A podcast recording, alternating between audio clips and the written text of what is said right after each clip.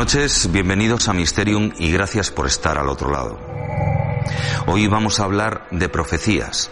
Fueron muchos los profetas que a lo largo de la historia profetizaron el fin del mundo. Sin embargo, como es obvio, todos se equivocaron. Ahora existe una profecía inquietante y no realizada por un solo profeta, sino por toda una civilización, los mayas. Siete profecías dejaron escritas en los que recogen acontecimientos trágicos que están sucediendo ahora mismo. Aumento de la temperatura, derretimiento de los polos, inquietante, desde luego.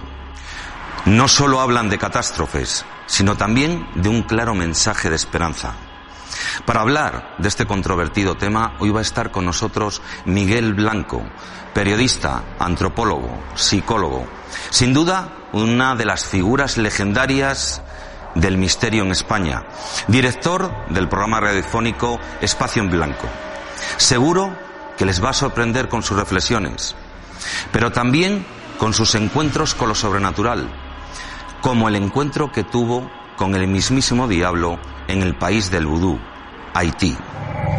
Y en nuestro reportaje de investigación, el equipo de Mysterium se ha dirigido hoy a la bella capital salmantina para penetrar dentro de dos edificaciones majestuosas, sus dos catedrales. Vamos a ahondar en los secretos y la magia que albergan. Las leyendas, los milagros y los hechos sobrenaturales serán los compañeros de nuestro viaje.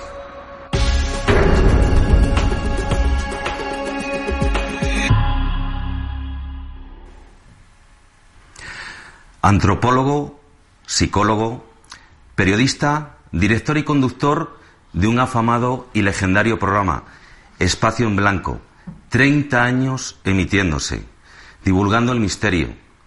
Miguel Blanco, buenas noches y bienvenido a Misterio. Muchas gracias, bien hallados. Eres un viajero infatigable, más de 140 países. 147 hasta ahora, dicen. ¿Qué te has encontrado en esos mundos? Pues mira, sorpresas de todo tipo. Eh, alguien decía en el desierto, fue curioso. A mí me gusta contar historias, empezamos a contar historias, ¿no? Estábamos en el Sáhara y hablaban de que en el desierto no había nada, ¿no? Y había un tuareg que decía que en el desierto solamente encuentras aquello que llevas en tu corazón.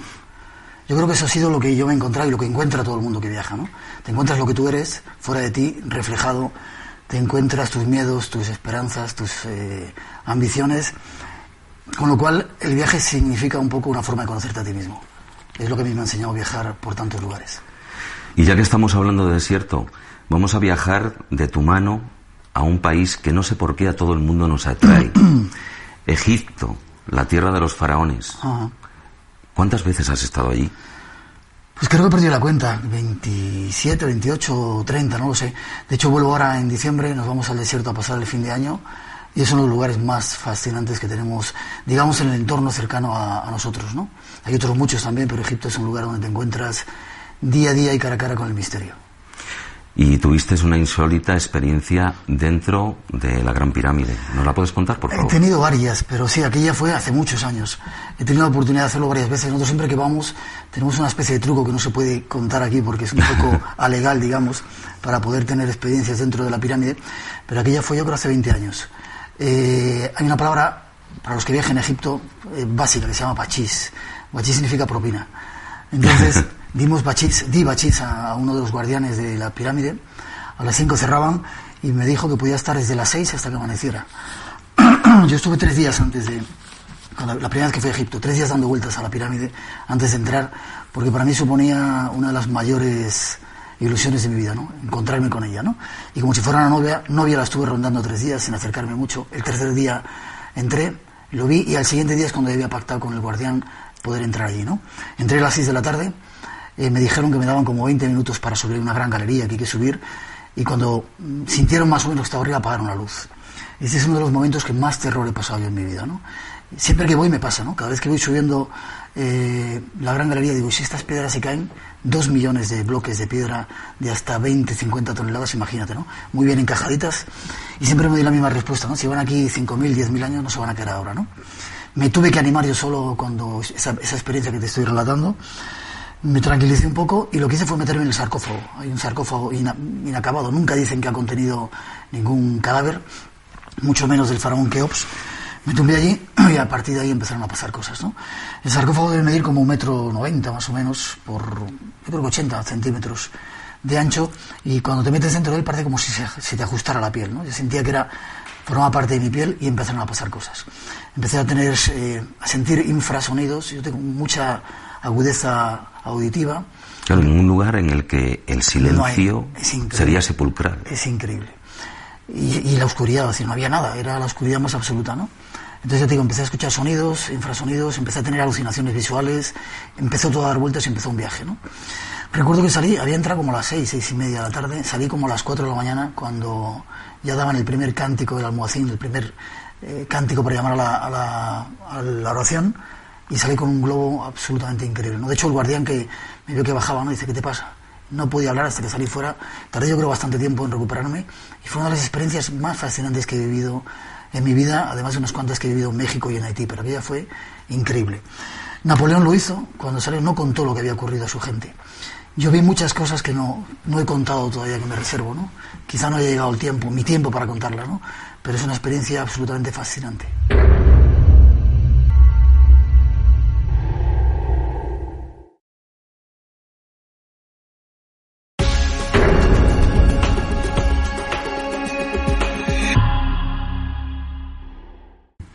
Precisamente acabas de hablar de Haití. Allí tuviste una experiencia realmente impresionante y un encuentro con un ser, digamos, de la oscuridad, tenebroso. Bueno, eh, Haití también ha sido otro de los países que a mí me ha dejado muy marcado, ¿no? Por hacer rápida la historia, veníamos al Amazonas, estamos grabando un documental y nos eh, llegamos a Haití un poco arropados por la gente de la embajada, que eran amigos, ¿no?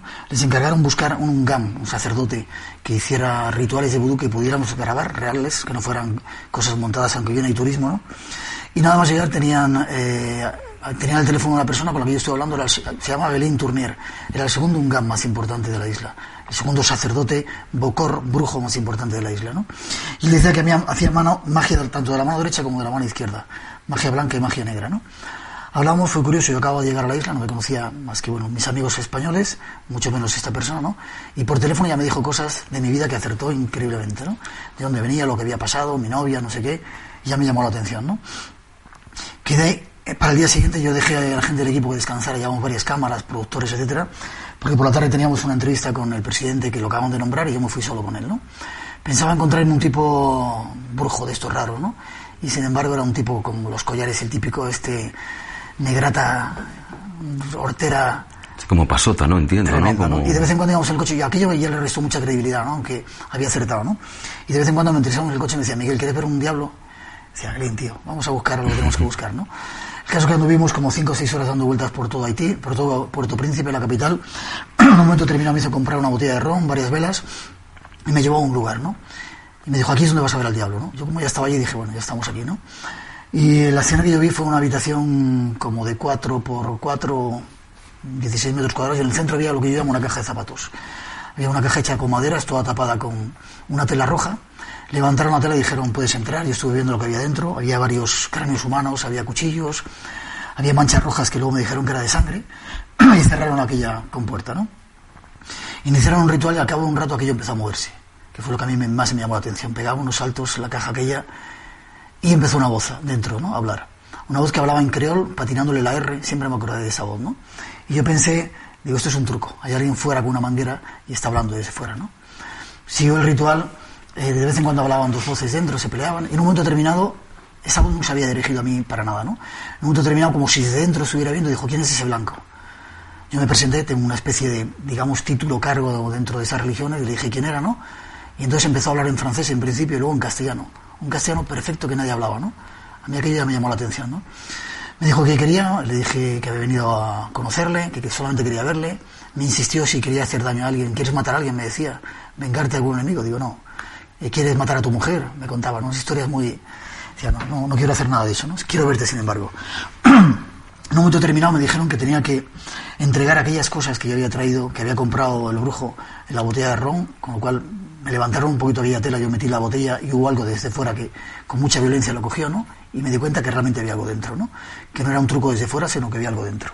Dije, quiero verlo, ¿no? Me insistieron que era muy peligroso, yo seguí insistiendo y pusieron una barrera de sal entre nosotros y la caja y la levantaron. Y desde, ¿Qué te detrás, desde detrás de la caja aparecía un individuo de metro veinte de estatura, blanco, blanco pero blanquísimo. Haití es un país de negros y los blancos no somos muy bienvenidos, ¿no? Que avanzó hacia mí, metro veinte de estatura, barbita así como una de macho cabrí- cabrío, ojos amarillos inyectados en sangre, y que se movía así como le gustaba, ¿no? Avanzó hacia justo el borde de la caja y levantó la mano para tocarme. Yo hice lo mismo, quise tocarle, pero me dieron un manotazo, me dijeron que era muy peligroso y nos estuvimos mirando bastante rato, ¿no? Bajaron la, la- aquella tela. Él ha- previamente me había dicho cuando hablaba en español cosas de mi vida. También, curiosamente, cosas del pasado que acertó y cosas del futuro que yo no me creí, pero que acertó. Cuando dijeron adiós, levantaron aquella tela y el diablo, aquel ser, había desaparecido. Yo empecé a investigar sobre qué era aquella historia y era un diablo que había pactado con dos hermanos y que le servía para trabajar durante un cierto tiempo y que durante siete años era una especie de esclavo. A los siete años él se iría y se llevaría como prenda su vida, ¿no? Se cobraba, claro. Fue curioso porque yo insistí en que quería grabar aquella, aquella historia, ¿no? Gelin y el resto de los brujos con los que estábamos decían que por 10.000 pesetas entonces, 60 euros, podíamos grabar un ritual en el que a un niño, los niños desaparecían, digo, hablo en pasado, supongo que no ocurri- ocurría ahora, en determinadas fiestas, en Navidad, en Semana Santa, los niños desaparecían y los utilizaban para determinados rituales. de Estamos en- hablando del país del vudú. Ciertamente. Y yo dije, yo te ofrezco medio millón de pesetas, imagínate la diferencia, ¿no? Gelini y los hermanos dijeron, por nosotros, perfecto, porque eran bastante avariciosos, ¿no? Pero dijeron, es una cuestión de religión, hay que preguntarle a él. Le preguntaron al día siguiente me trajeron la respuesta y dijeron que no, él no se dejaba grabar, que era muy peligroso y que el diablo no se dejaba grabar. Para mí aquello era una prueba de que aquello era real, auténticamente real. Y la segunda prueba fue que seis años después se cumplió como si fuera un libro abierto todo lo que había profetizado hacia mí negativo, ¿no? He estado seis veces tratando de buscar qué era aquella historia, no he encontrado una respuesta. Pero algunos personajes como Cervantes, como algunos otros de esta historia, de este tiempo, que en la casa donde estamos, tenían personajes que se llamaban demons, que trabajaban para ellos, que podían ser elementales. Fernando Sánchez Dragó, Dragó, hablando con él, me decía, yo también tengo uno de esos. No sé si sería mentira, pero el caso es que yo vi uno de ellos y que era una cosa real. Estamos realizando un viaje mágico por el mundo del misterio, de la mano de Miguel Blanco, periodista, psicólogo y sobre todo aventurero. Ha recorrido más de 140 países. Les voy a proponer otro viaje mágico, pero esta vez al interior de las dos catedrales salmantinas y vamos a intentar descubrir sus más recónditos secretos. Son muchos los visitantes que se asombran cuando descubren un astronauta en una de las fachadas de la Catedral de Salamanca. Aquí, hoy el Mysterium, vamos a descubrirles el secreto que alberga. Así como otras figuras que fueron intencionadamente mutiladas. ¿Qué misterio las envolvía? También los milagros y las leyendas serán los protagonistas de nuestra historia.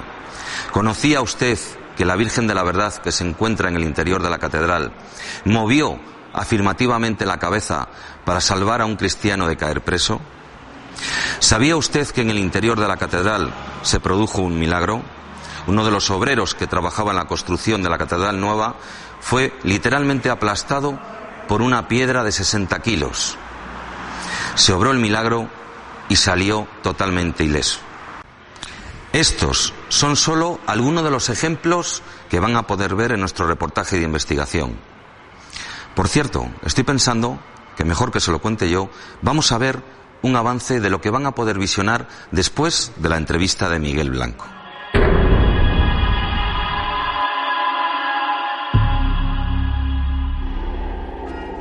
Afortunadamente, esta vez no se cumplió la regla, y así hoy se pueden disfrutar en Salamanca de dos templos maravillosos, cuyas fachadas están teñidas de esa tonalidad de oro viejo en su piedra que deslumbra al visitante. El equipo de Mysterium va a adentrarse en ambas catedrales para descubrirles lo insólito, los milagros, las leyendas, las curiosidades y los secretos que permanecen ocultos a los ojos de los no iniciados.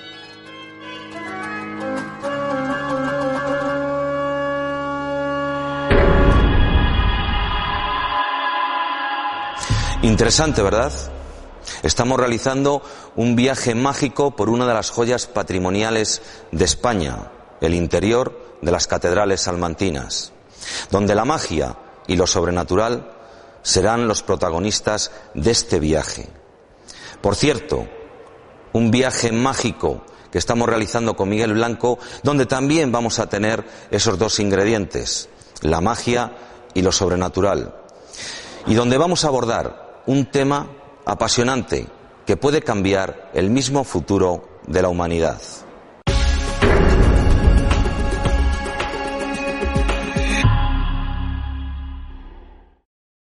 En la ciudad de Valladolid hubo un caso en el siglo XVI del doctor Eugenio Torralba. Lo conozco, lo conozco. Y decían que se llamaba Ezequiel, ¿no? Lo conozco. Aquel ser proveniente de otra dimensión, de Lo otro conozco. lugar, y que le apoyaba y le obtenía beneficios con él. Lo conozco. Yo creo que este era no un diablo, perdón, no el diablo, sino un diablo. Hay muchas jerarquías de diablos, era un diablito que estaba por ahí. Curiosamente, te digo, he viajado varias veces.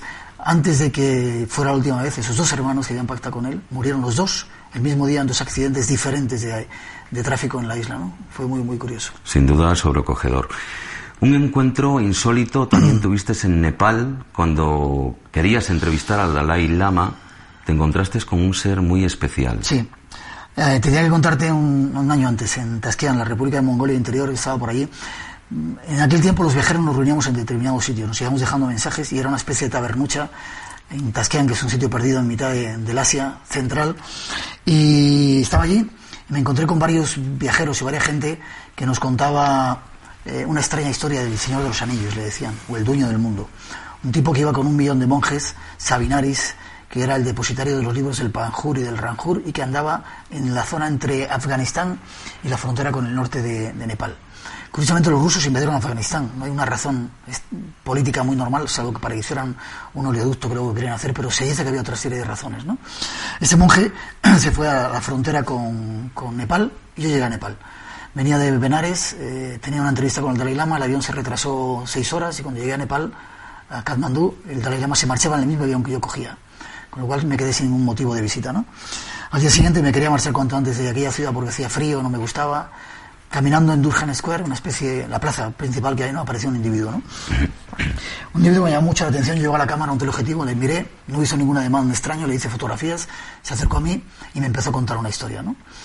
Dijo que era un peregrino, un que seguía a ese personaje autóctono, a esa especie de Dalai Lama, que le acababa de dejar cercano y que había llegado a, a, a Katmandú a ver a su familia. ¿no? Y empezó a contarme la misma historia que te he contado del Señor de los Anillos. Un individuo de extraño poder, que históricamente está comprobado que regalaba extraños anillos que conferían poderes a gente eh, de Prusia, de Rusia, que habían llegado a viajar por aquellos lugares. Me dijo una serie de claves muy curiosas, me habló de un individuo vestido de blanco y en un momento determinado a mí se me cayó la, la funda de la cámara atrás, iba con una niña pequeña que era mi guía Santi, recuerdo, una niña de seis años, siete años que me acompañaba. Los dos nos giramos y agachamos para coger la, la funda. Y el individuo que había estado a esta distancia que te tengo a ti, a menos de un metro, no estaba allí. Había desaparecido como por arte de magia, ¿no?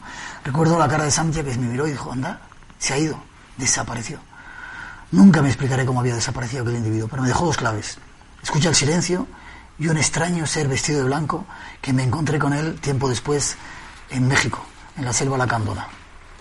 Escucha el silencio. Escucha el silencio. Ese fue uno de los mensajes que me dio. Sí, escucha el silencio. Que lo practico cada vez que voy a la Gran Pirámide y que es algo absolutamente fascinante que te retrotrae a estados alterados de conciencia y a otros universos.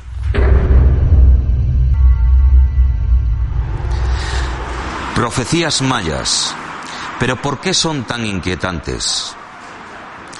¿Qué tiene de especial esa cultura? ¿Quiénes fueron los mayas? Sabemos que tuvieron grandes conocimientos arquitectónicos y prueba de ello son los vestigios que aún quedan en países como México y Guatemala. Sin embargo, la importancia radica en los conocimientos astronómicos que los mayas tenían. Los mayas fueron capaces de medir el tiempo de una forma que asombra a propios extraños. Por ejemplo, midieron la rotación de la Tierra respecto al Sol. El resultado, 365,24,20. La misma NASA ha desarrollado esos mismos cálculos. 365,24,22. Es decir, una mínima diferencia. Pero es que además también fueron capaces de calcular la rotación de nuestro sistema solar en la galaxia, con un resultado de 25.625 años. Los mayas desarrollaron un calendario que la era actual dicen que comenzó en el año 3114 a.C. Este calendario acaba el 21 de diciembre de 2012. Para algunos es el fin del mundo, para otros simplemente el final de un ciclo y el cambio de una nueva civilización. Todo esto lo dejaron reflejado los mayas en sus famosas siete profecías, donde se producirían cambios climáticos, sociales y económicos importantes, como por ejemplo el aumento de temperatura y el derretimiento de los polos. También hablan de un acontecimiento sorprendente. El Sol recibirá un rayo del centro de la galaxia que podría provocar que todos los sistemas eléctricos del planeta fallasen. ¿Se imaginan una sociedad como la nuestra sin electricidad? Pero no solo hablan de catástrofes, sino que todos los hombres que tuvieran una paz interior podrían incluso comunicarse con el pensamiento, desaparecerían todos los límites. La mentira desaparecería. Sería la nueva era de la luz.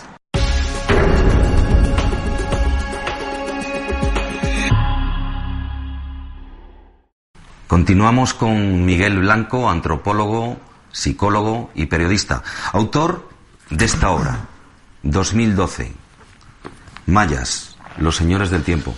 Quiero darte la enhorabuena por este trabajo en el que has recogido esas experiencias que llevas años viajando, recorriendo el mundo y sobre todo centrarnos en esta fecha, 2012.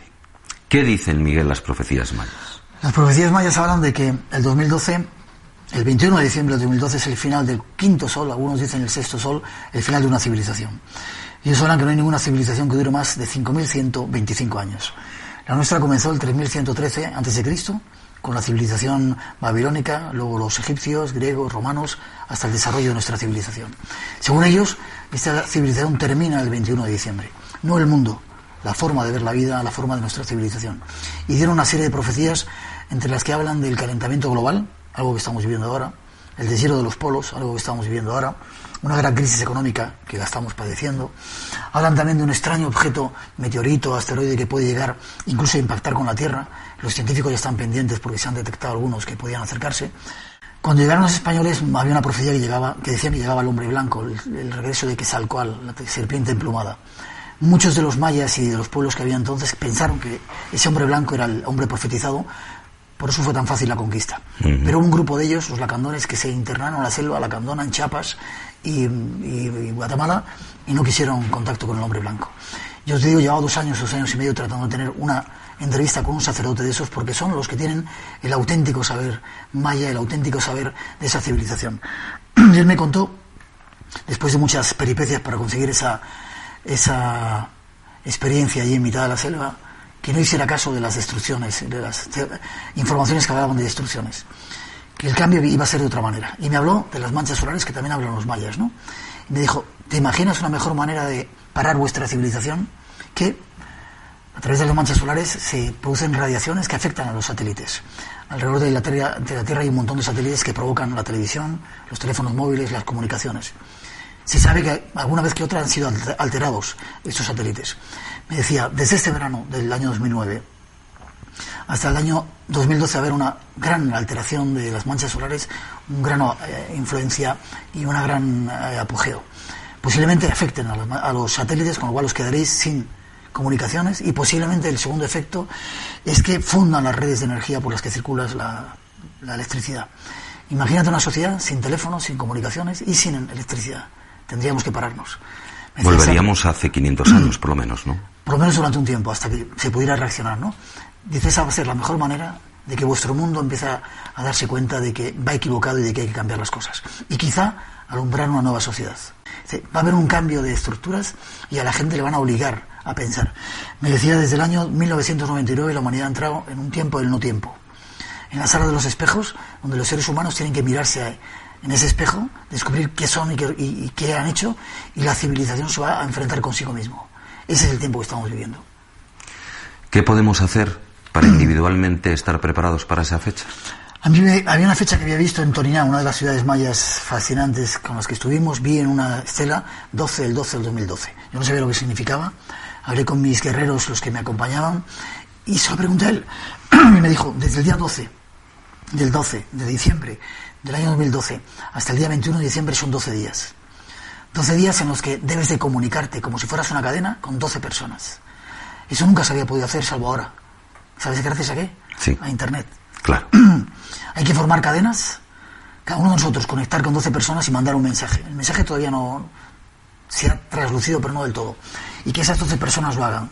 y me decía, se puede lograr una marea de ingente de gente que hagamos que, como la Biblia dice, si hay 144.000 justos, Dios no destruiría la tierra. Parece ser, hablando de una teoría que se llama el umbral crítico, estudias física, ¿no? Que si hay 144.000 personas en una sociedad, hacen que cambie el restante tanto por ciento de, de, esa sociedad, ¿no? Si conseguimos ser un determinado número de personas, podemos crear una marea tan ingente de humanidad que haga cambiar o replantearse la conciencia del restante por ciento de, de la sociedad. La Biblia habla de 144.000, que es 12 por 12.000. Sí, señor. Que es También número- coincidiendo con la fecha que tú vistes en Torina. Claro, está todo muy, muy relacionado. Y curiosamente, tiene que ver con una fecha, con un número que ellos utilizan, 144.000 catunes, que es una forma de medir el tiempo de los mayas, ¿no? Quizás esa sea la fecha, la, la cifra. 144.000 personas para tratar de lograr el cambio. Esa es- ese es el reto. Y nada más fácil. A partir del 12 de diciembre del 2012 empezar a pensar, a unirte con gente y tratar de cambiar. Ese es el mensaje que nos dejan los mayas. Si quieren saber algo más, 2012, Mayas, los señores del tiempo. Miguel Blanco, muchas gracias por habernos acompañado en este programa de Mysterium y te esperamos que vengas por aquí. Gracias a ti y gracias sobre todo por traerme a la tierra de mis ancestros. Es un placer estar aquí con vosotros. Gracias. Y ustedes, solamente por un momento, piensen, ¿y si esto fuera cierto? ¿Han pensado ya cómo van a afrontarlo?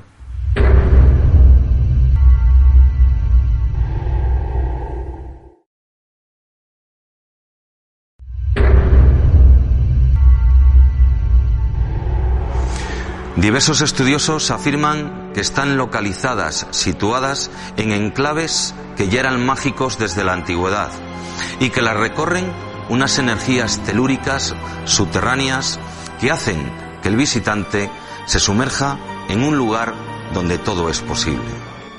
En esas majestuosas edificaciones participaron canteros que estaban agrupados en asociaciones iniciáticas y que salvaguardaron sus recónditos secretos para solamente hacerles visibles a los ojos de los visitantes ya iniciados.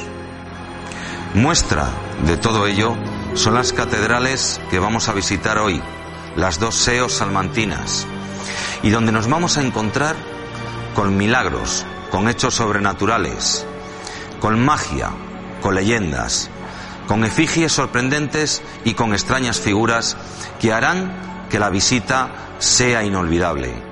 Les dejo con las catedrales del Oro Viejo.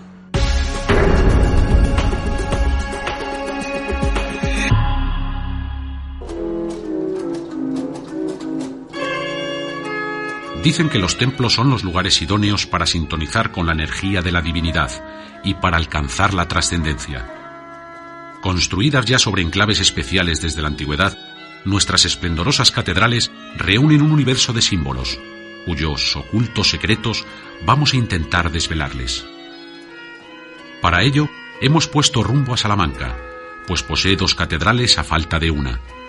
Es algo anómalo, con pocos casos similares en el mundo, ya que normalmente, cuando se construía la nueva, se iba deshaciendo la vieja para aprovechar los materiales, y porque ya estaba pasada de moda en cuanto a estilo arquitectónico.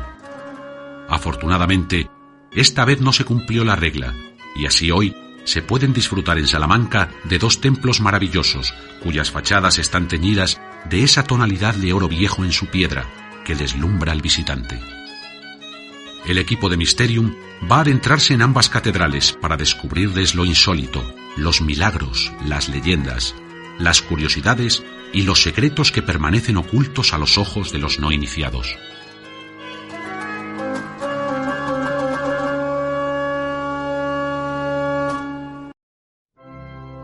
La Catedral Vieja, o de Santa María de la Sede, conocida también como Salmántica Fortis por su aspecto de atalaya, es de estilo románico, con dos torres, la de las campanas y la llamada Torre Mocha, y comenzó a ser construida en el año 1150. Es en la Torre de las Campanas donde encontramos una curiosa costumbre. Todos los años, el 31 de octubre, Ángel Rufino de Aro, el mariquelo, sube hasta la cima de la torre. Este acontecimiento se corresponde con una tradición nacida en 1755, a raíz del terremoto de Lisboa.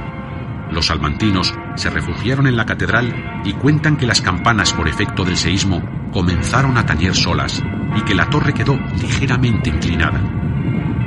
El cabildo catedralicio instauró desde entonces una tradición, donde las campanas repicaran para rogar a Dios que no ocurriera de nuevo otra tragedia similar.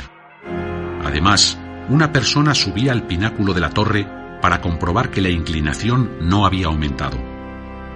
La familia que vivía dentro de la catedral y estaba encargada de las campanas era conocida popularmente como los mariquelos, cuyos descendientes siguieron cumpliendo la tradición hasta 1976. Ángel Rufino rescata la tradición en 1985. Año tras año, la víspera del Día de Todos los Santos, se encaramaba la cúpula vestido con el traje charro, acompañado de su gaita y su tamboril.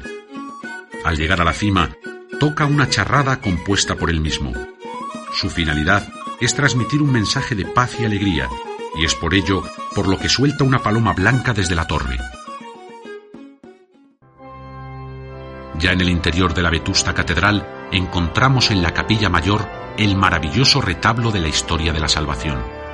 Sin comparación en toda Europa, la imagen de la Virgen de la Vega, patrona de Salamanca, preside el retablo. La Virgen de la Vega es única en su género en todo el mundo.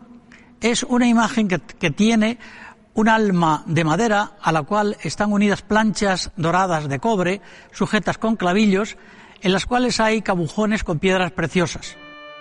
Esta imagen posee una curiosa historia.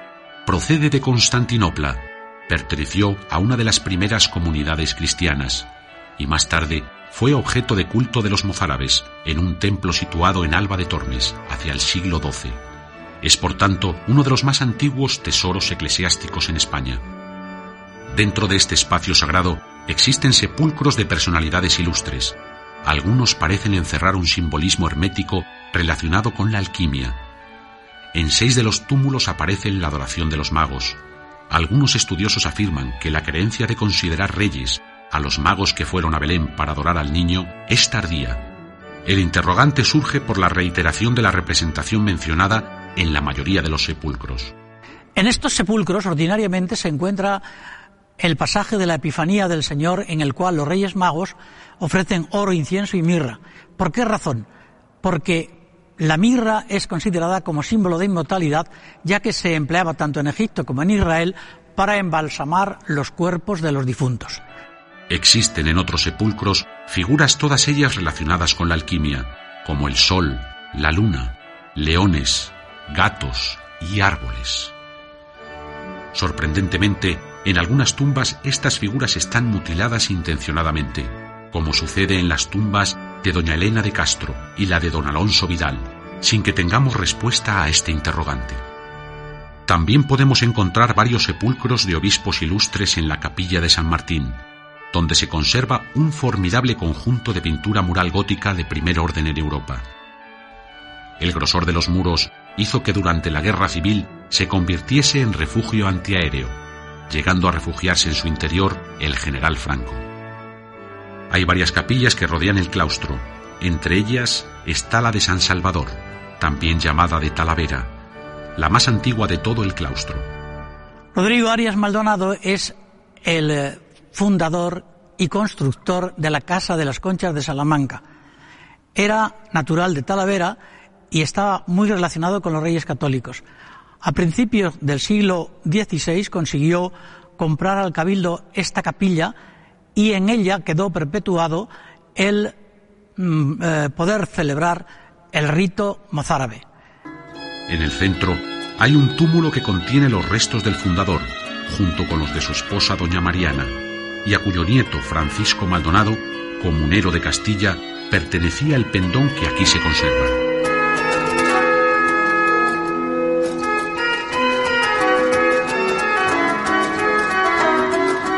Otra curiosidad es la privilegiada colección de órganos que posee la catedral. El realejo de la capilla dorada, se restauró hace muy pocos años, eh, nos ofreció la posibilidad de tener 18 cartas con las cuales hemos podido saber quién era el autor, Cristóbal Clemente, que lo desconocíamos, y al mismo tiempo nos ha permitido saber cómo era la vida en la Salamanca de aquellos años. Las cartas que han aparecido estaban puestas dentro, en el interior del órgano, para contener la salida del aire, bien en los tubos que llevaban el aire, tubos de madera que llevaban el aire hasta los, mm, los tubos metálicos que son los que suenan, de manera que, eh, prendidas ya con cola, hemos tenido la posibilidad de saber cómo era la vida de este hombre que eh, fue el restaurador, el constructor de este órgano. Y no podemos olvidarnos de quizás la más afamada capilla de toda la catedral. Se trata de la capilla de Santa Bárbara, también llamada de los severos exámenes o capilla de grados. El estudiante, el, tipo que iba a hacer el examen, se encerraba en esta capilla durante 24 horas y preparaba el texto que, que iba a tener que defender. Con una iluminación de tenues cirios y acompañado por la presencia fantasmal de Juan de Lucero, fundador del recinto y cuyo sepulcro se encuentra en el centro de la capilla. El que mm, se presentaba a este examen tenía que pasar 24 horas preparando el tema que le habían asignado, uno que había él elegido, otro que le asignaba el tribunal, hasta que llegaba el momento de presentar, hacer la exposición delante del tribunal y delante de aquellos licenciados que quisieran estar presentes para poner incluso objeciones con derecho a que cobrasen las propinas. Si suspendía, marchaba por la puerta de los carros de la catedral, donde era abucheado y maltratado por los presentes. En cambio, si aprobaba, salía por la puerta principal y se celebraba una gran fiesta que arruinaba a más de uno, pues el doctorado tenía que corresponder con los gastos. Consistía en un paseo, comida para unas 60 personas y corridas de toros en la Plaza Mayor y con la sangre del toro mezclada con algunos otros componentes se pintaba el Vítor, este emblema que, podemos encontrar aún hoy por muchas calles de la ciudad. Curiosas hazañas, milagros insondables, enigmáticas leyendas y figuras e imágenes insólitas podemos encontrar también en la Catedral Nueva. Y es que las dos catedrales comparten muro y basta traspasar una puerta para adentrarnos en la otra aseo.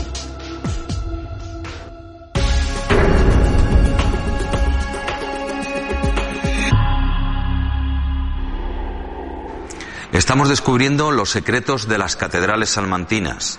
Dicen que ya enclavadas sobre lugares muy especiales. Lugares donde se puede contactar con la divinidad y donde se puede sintonizar con lo sobrenatural y de este modo alcanzar la trascendencia. Hemos descubierto una sorprendente tradición, la del mariquelo, que hunde sus raíces después del devastador terremoto de Lisboa. Hemos accedido a la capilla mayor de la vieja catedral, donde hemos podido observar una de las joyas patrimoniales como es la Virgen de la Vega. Pero me imagino que más aún les habrá llamado la atención la mutilación intencionada de algunas efigies o figuras. Hemos visitado las capillas de San Martín y San Salvador, aunque me imagino que más les habrá impresionado la capilla de Santa Bárbara, sobre todo por el extraño ritual que allí debían de realizar los estudiantes salmantinos. Si desean descubrir los secretos que alberga la Catedral Nueva, les animo a proseguir viendo el reportaje de investigación. Se van a poder encontrar con efigies milagrosas, como la Virgen del Desagravio, la Virgen de la Verdad o el Cristo de las Batallas. Pero también con extrañas figuras, como el astronauta que hay en la puerta de Ramos. Y con vidas milagrosas, como la de Santo Tomás de Villanueva o San Juan de Sagún. Seguro que los milagros que realizaron les va a sorprender.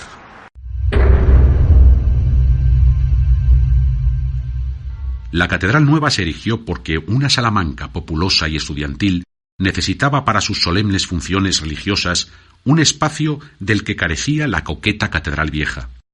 Precisamente en ella puede encontrarse una de las insólitas historias que alberga el templo. En el siglo XVII había en Salamanca dos grupos enfrentados, unos que defendían la concepción inmaculada de la Virgen María y otros que la negaban. En, el parteluz de la fachada, de la puerta principal, la puerta del perdón, hay una imagen de la Virgen María que tiene a la derecha un ángel que tenía en aquel momento una cartela donde decía Inmaculata Concepcio Dei Genitricis Virgo. En la noche vinieron los, partidarios de la negativa al dogma de la Inmaculada Concepción y cerraron la mano del ángel y quitaron la cartela. Mientras que al otro lado podemos ver cómo hay otro ángel que tiene una cartela que se conserva, sostenida por su mano, en la cual dice, Asunta es María Incelum. La Virgen María fue subida a los cielos. También en su fachada puede localizarse otra de las figuras insólitas. Se trata del astronauta de la Puerta de Ramos. La maravillosa catedral es una de las últimas construcciones góticas en España. La obra comenzó en 1513 y terminó en 1733. Precisamente durante su cimentación ocurrió uno de los milagros que se atribuyen al famoso Cristo de las Batallas. Cuentan que una cuadrilla de albañiles trabajaba en el templo. Entre los obreros se encontraba Alonso Paz, un mozo muy devoto de la imagen. Un día se desprendió una piedra de 65 kilos de la bóveda de la nave central y dio de lleno en el cuerpo y en la cabeza del joven. El muchacho quedó inerte durante diez horas. Al recobrar el sentido, se incorporó totalmente ileso. Lo más curioso es que se ha conservado el agujero en la bóveda donde se supone que esa piedra debería estar. Incluso la propia piedra está colgada de uno de los pilares de, esta, misma, de esta misma catedral y hasta hay un fresco en la pared eh, donde se recoge este suceso, que por otra parte fue eh, objeto de un proceso bastante largo y bastante laborioso en su época para determinar si realmente se trataba de un milagro o por el contrario no lo era. Las investigaciones sobre el suceso están registradas por el obispo. El veredicto no deja lugar a duda. Hubo prodigio. Esta imagen se supone eh, que bueno, es conocida como el Cristo de las Batallas y se supone que era eh, el estandarte que el obispo Jerónimo que era el capellán de batalla del Cid, llevaba en, campaña, ¿no? Este obispo Jerónimo es un personaje muy, muy curioso, ¿no? Porque según cuenta la leyenda, no es un obispo al uso, o por lo menos de la forma que estamos acostumbrados a pensar hoy en un obispo. Este obispo eh, acompañaba al Cid en, en, campaña y no dudaba, eh, según cuenta la leyenda, en pedirle las primeras heridas. Las primeras heridas eh, no son otra cosa que el honor de ser el primero en entrar en combate. Así que podemos imaginar al obispo Jerónimo, un obispo francés, eh, que bueno, pues eh, con este Cristo en manos de alguno de sus escuderos, pues enristrando la lanza contra, contra las hordas de musulmanas, ¿no? En la capilla de la Virgen de la Verdad está la figura del mismo nombre. Asegura la leyenda que un honrado cristiano pidió un préstamo a un judío. Se lo devolvió sin testigos y cuando mm, intenta Mm, aclarar que ha pagado ya el préstamo, el judío dice que no lo ha pagado porque no había testigos. Y él pone por testigo a la Virgen de la Verdad, por eso se la llama de la Verdad. Vinieron los escribanos, vino el maestrescuela de la catedral, dice la leyenda, vinieron testigos y la leyenda nos sigue diciendo que le preguntaron a la imagen si era verdad que el cristiano había ya pagado el préstamo que le había entregado el judío. Y dice la leyenda que la Virgen movió la cabeza en signo afirmativo, de manera que la Virgen salvó a ese hombre de tener que pagar dos veces un mismo crédito. Otro hecho sorprendente que podemos encontrar en la capilla de la Virgen del Desagravio. En ella existe un cuadro representativo de la figura con el mencionado nombre que acredita un insólito suceso. En la calle Nevería estaba instalado el cuadro mencionado. Era un lugar muy transitado por devotos que oraban ante la Virgen.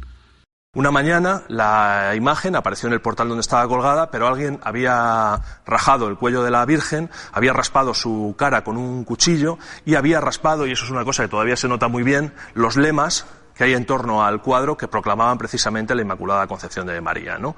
Entonces, bueno, los, esto causó gran consternación aquí en la ciudad y, la, y lo que se propuso fue erigir una capilla a la Virgen, aunque eso fue posteriormente descartado, y al final lo, por lo que se decidió es por traer a la Virgen en andas de plata, y eh, colocarla en esta capilla y dedicarle esta capilla un poco como desagravio, ¿no? Precisamente ahí viene el nombre, como desagravio por el atentado que algún felón había cometido en, eh, contra su imagen.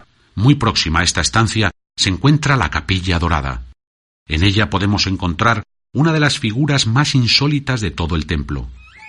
Se trata de una esperpéntica representación de la muerte que atesora un feroz realismo.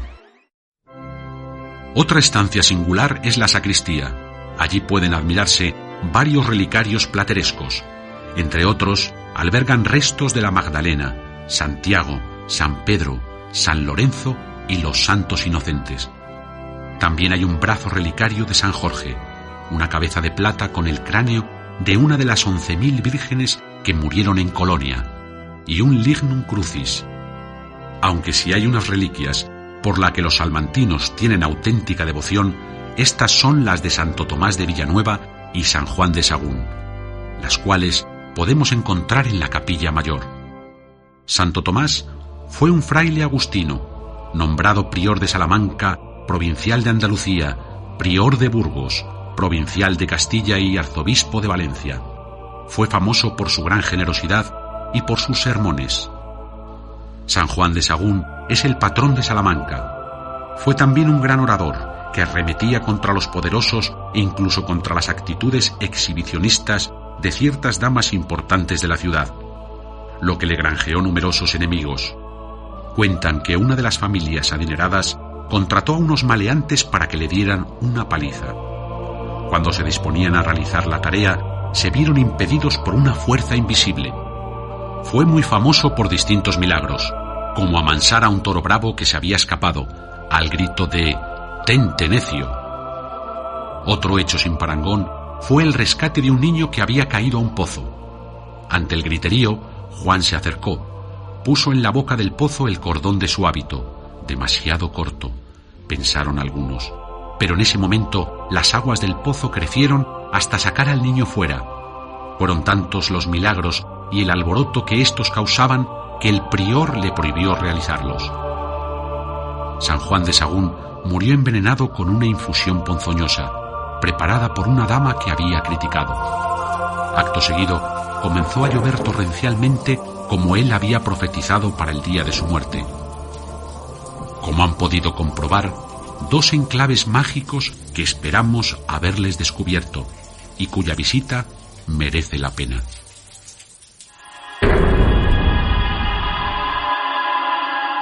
Esperamos que el programa de hoy les haya gustado. Si hemos conseguido que reflexionen sobre ese cambio interno que deben de asumir para cambiar el mundo en el que vivimos, nos congratulamos por ello. También nos felicitamos si hemos conseguido hacerles ver que las catedrales salmantinas pueden verse desde un punto de vista diferente. Y solamente piensen una cosa, los mayas hablan de una época de cambios, de un fin de ciclo donde comenzará la nueva era de la luz. Buenas noches y solo una cosa más. Por favor, reflexionen. ¿Quién se esconde detrás del telón de este teatro de lo absurdo?